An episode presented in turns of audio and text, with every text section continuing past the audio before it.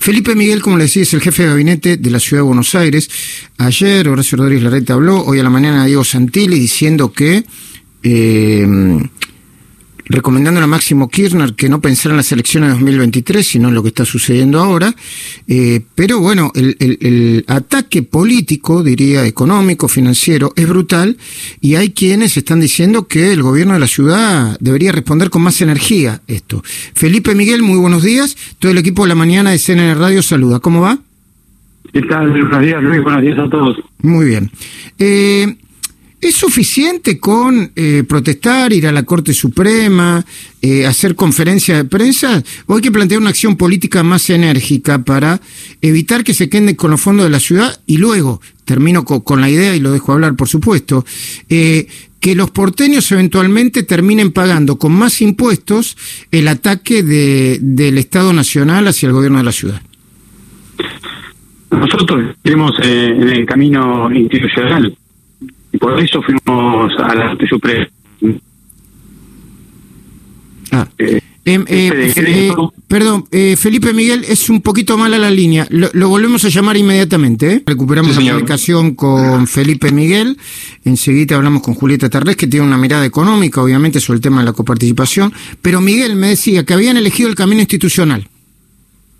Sí, nosotros elegimos el camino institucional porque creemos en eso, eh, justamente, así como en el traspaso de la policía se cumplió con todos los requisitos, se cumplió con todas las normas constitucionales que se requieren, en el traspaso de competencias que tienen que ir por constitución, acompañado de los recursos, ante esta iniciativa del gobierno nacional de quitarnos por decreto de manera intempestiva, de manera inconstitucional los fondos, fuimos a la Corte Suprema y presentamos nuestro recurso. Y por eso tan importante es ahora, como lo remarcaba en el día de ayer Horacio, que la Corte Suprema se expida y se expida cuanto antes. Porque desde el 10 de septiembre, que todos los días se le quitan a la ciudad de Buenos Aires 150 millones de pesos. Y no es una quita ni a Horacio, ni al gobierno de la ciudad, es a todos los vecinos y a todas las personas, todos los argentinos que viven, los que trabajan, los que estudian en la ciudad. Ahora, Miguel, eh, eh, primera pregunta, ¿la quita diaria es efectiva? Y la otra pregunta dentro de esa pregunta, así como intempestivamente el gobierno nacional hace una quita compulsiva, el gobierno de la ciudad no puede decir, miren, yo hasta que la Corte no se expida, retengo mis fondos, no se los redistribuyo a la nación y así me protejo. No, en primer lugar, a tu primera pregunta, Luis, sí, claro que es efectiva porque el, en el reparto de la coparticipación es una suerte de goteo de transferencias diarias que se producen desde la nación hacia las jurisdicciones. Y esas transferencias es las que, las que se han cortado. Y por eso afecta efectivamente 150 millones de pesos en promedio, porque depende del día a día, pero en promedio 150 millones de pesos todos los días. Y por eso, justamente por ese mismo mecanismo, es que la ciudad no puede retener esos fondos, porque son fondos que los cobra la nación y después los redistribuye entre las jurisdicciones. Y lo que está haciendo ahora es decir, yo no los redistribuyo más, con un criterio que es arbitrario. Pero de nuevo, ¿y los, fondos, y los fondos que recauda diariamente la ciudad y que los redistribuye a la nación, ¿no se los puede quedar hasta tanto esto, esto se dirima? No, pero son, son los fondos que son coparticipables, ah, Luis. Esos son los fondos que van directamente a la nación. Ok. Exactamente, exactamente. y, de vuelta, digo, es, es una quita absolutamente, además de inconstitucional, es arbitraria, esos montos que se definieron. Digo, nosotros participamos, yo personalmente participé en las negociaciones, en las discusiones respecto de eh, qué monto era el que correspondía al traspaso de la policía. Esas negociaciones se hicieron con Patricia Bullrich del otro lado, el otro día veía que ella también lo explicó. Fueron en negociaciones donde el gobierno nacional defendía su presupuesto, ella en cabeza, porque era el presupuesto del Ministerio de Seguridad, y desde el gobierno de la ciudad se defendía el presupuesto que, iba a ser necesario para poder hacer frente a la seguridad que ya prestaba la Policía Federal. Ahora, eh, y una vez que se estableció el monto, se lo tradujo en un porcentaje de coparticipación ese es el mecanismo que se estableció para que fuera automático, porque ya se había visto en otras oportunidades, como por ejemplo cuando se traspasó competencias de la justicia, que desde el gobierno nacional no se respetaban esos traspasos y no eran automáticos. Mm, mm. Eh, Julieta Tarrés, eh, nuestra especialista en economía, tiene una pregunta para hacerle. ¿Cómo no? ¿Qué tal, Julieta? ¿Cómo estás? Eh, ¿Qué va a pasar ahora con el presupuesto? Ustedes lo estructuraron en función de esta quita de coparticipación y sin embargo, una vez que se presentó y todavía no llegó a discutirse, ya tuvieron algunas críticas de parte del Banco Central y algunas presiones del parte del Gobierno Nacional para que no ocurra. ¿Cómo lo pueden reestructurar si es que se puede? En, en primer lugar, el presupuesto que presentamos es un presupuesto que, como nosotros mismos describimos, es un presupuesto de contingencia.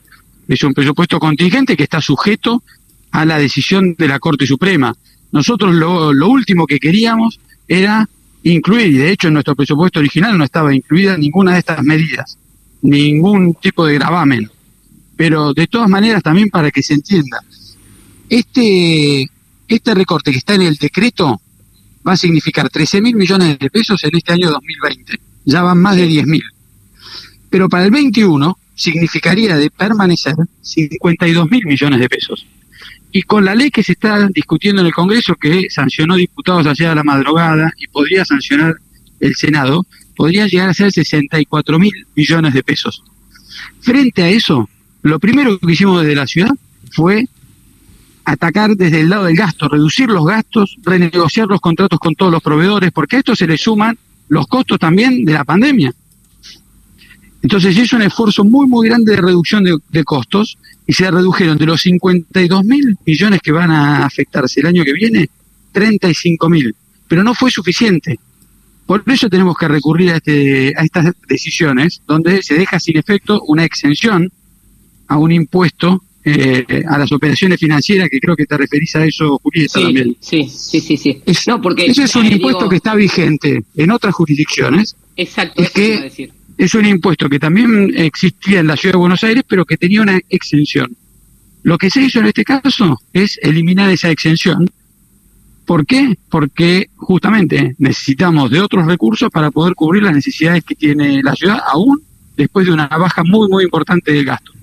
Ahora, eh, eh, Felipe Miguel, ¿no no debería eh, no debería el gobierno de la ciudad, Horacio Rodríguez Larreta, juntos por el cambio, plantear una acción política más contundente? Primero, que le haga pagar un costo político a esta decisión arbitraria. Y segundo, porque desde el punto de vista político, aunque muchos dicen, perdón que le tire toda esta información, pero en todo caso le pongo contexto a la pregunta, aunque muchos dicen que lo favorece a Horacio Rodríguez Larreta, es cierto, lo favorece porque le hace subir su imagen positiva, también em, empieza una tarea de esmerilamiento que cuando llegue, obviamente yo sé que nadie piensa en 2023 hoy, pero cuando llegue 2023, por ahí lo tenemos que, ah, eh, eh, lo tenemos que recoger en tiritas desde el punto de vista político Horacio Rodríguez Larreta, porque el kirchnerismo es muy efectivo en hacer daño, ¿eh? como se le hizo a Elisa Carrió, a Mauricio Macri, etcétera, etcétera, etcétera. Mira, Luis, yo creo que estas decisiones y estas acciones no, no favorecen a nadie. No, no favorecen a nadie, no favorecen a Horacio, no favorecen a la ciudad, no favorecen al gobierno nacional, pero por sobre todas las cosas, no favorecen a los argentinos. Nosotros tenemos que eh, dejar de lado la, la disputa política y poner en el centro a la gente, pero este es Nosotros el centro a la gente para la toma de las decisiones.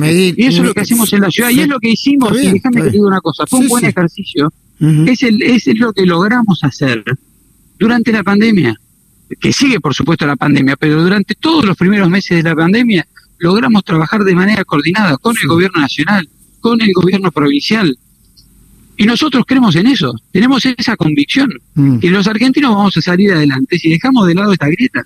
Sí, lo que pasa es que es el huevo y la gallina, porque mientras los demás jugamos al fútbol, eh, el, eh, parte del gobierno juega al handball, o sea, agarra la pelota con la mano, eh, le, pega un codazo en el ojo, y, y, desgraciadamente no hay un árbitro que cobre la falta. bueno, si tomo tu analogía justamente, es importante que el árbitro actúe también, y actúe con la serenidad necesaria. En este caso puntual, en este conflicto, el árbitro, dado que se trata de una discusión entre el gobierno nacional y la ciudad de Buenos Aires, es la Corte Suprema.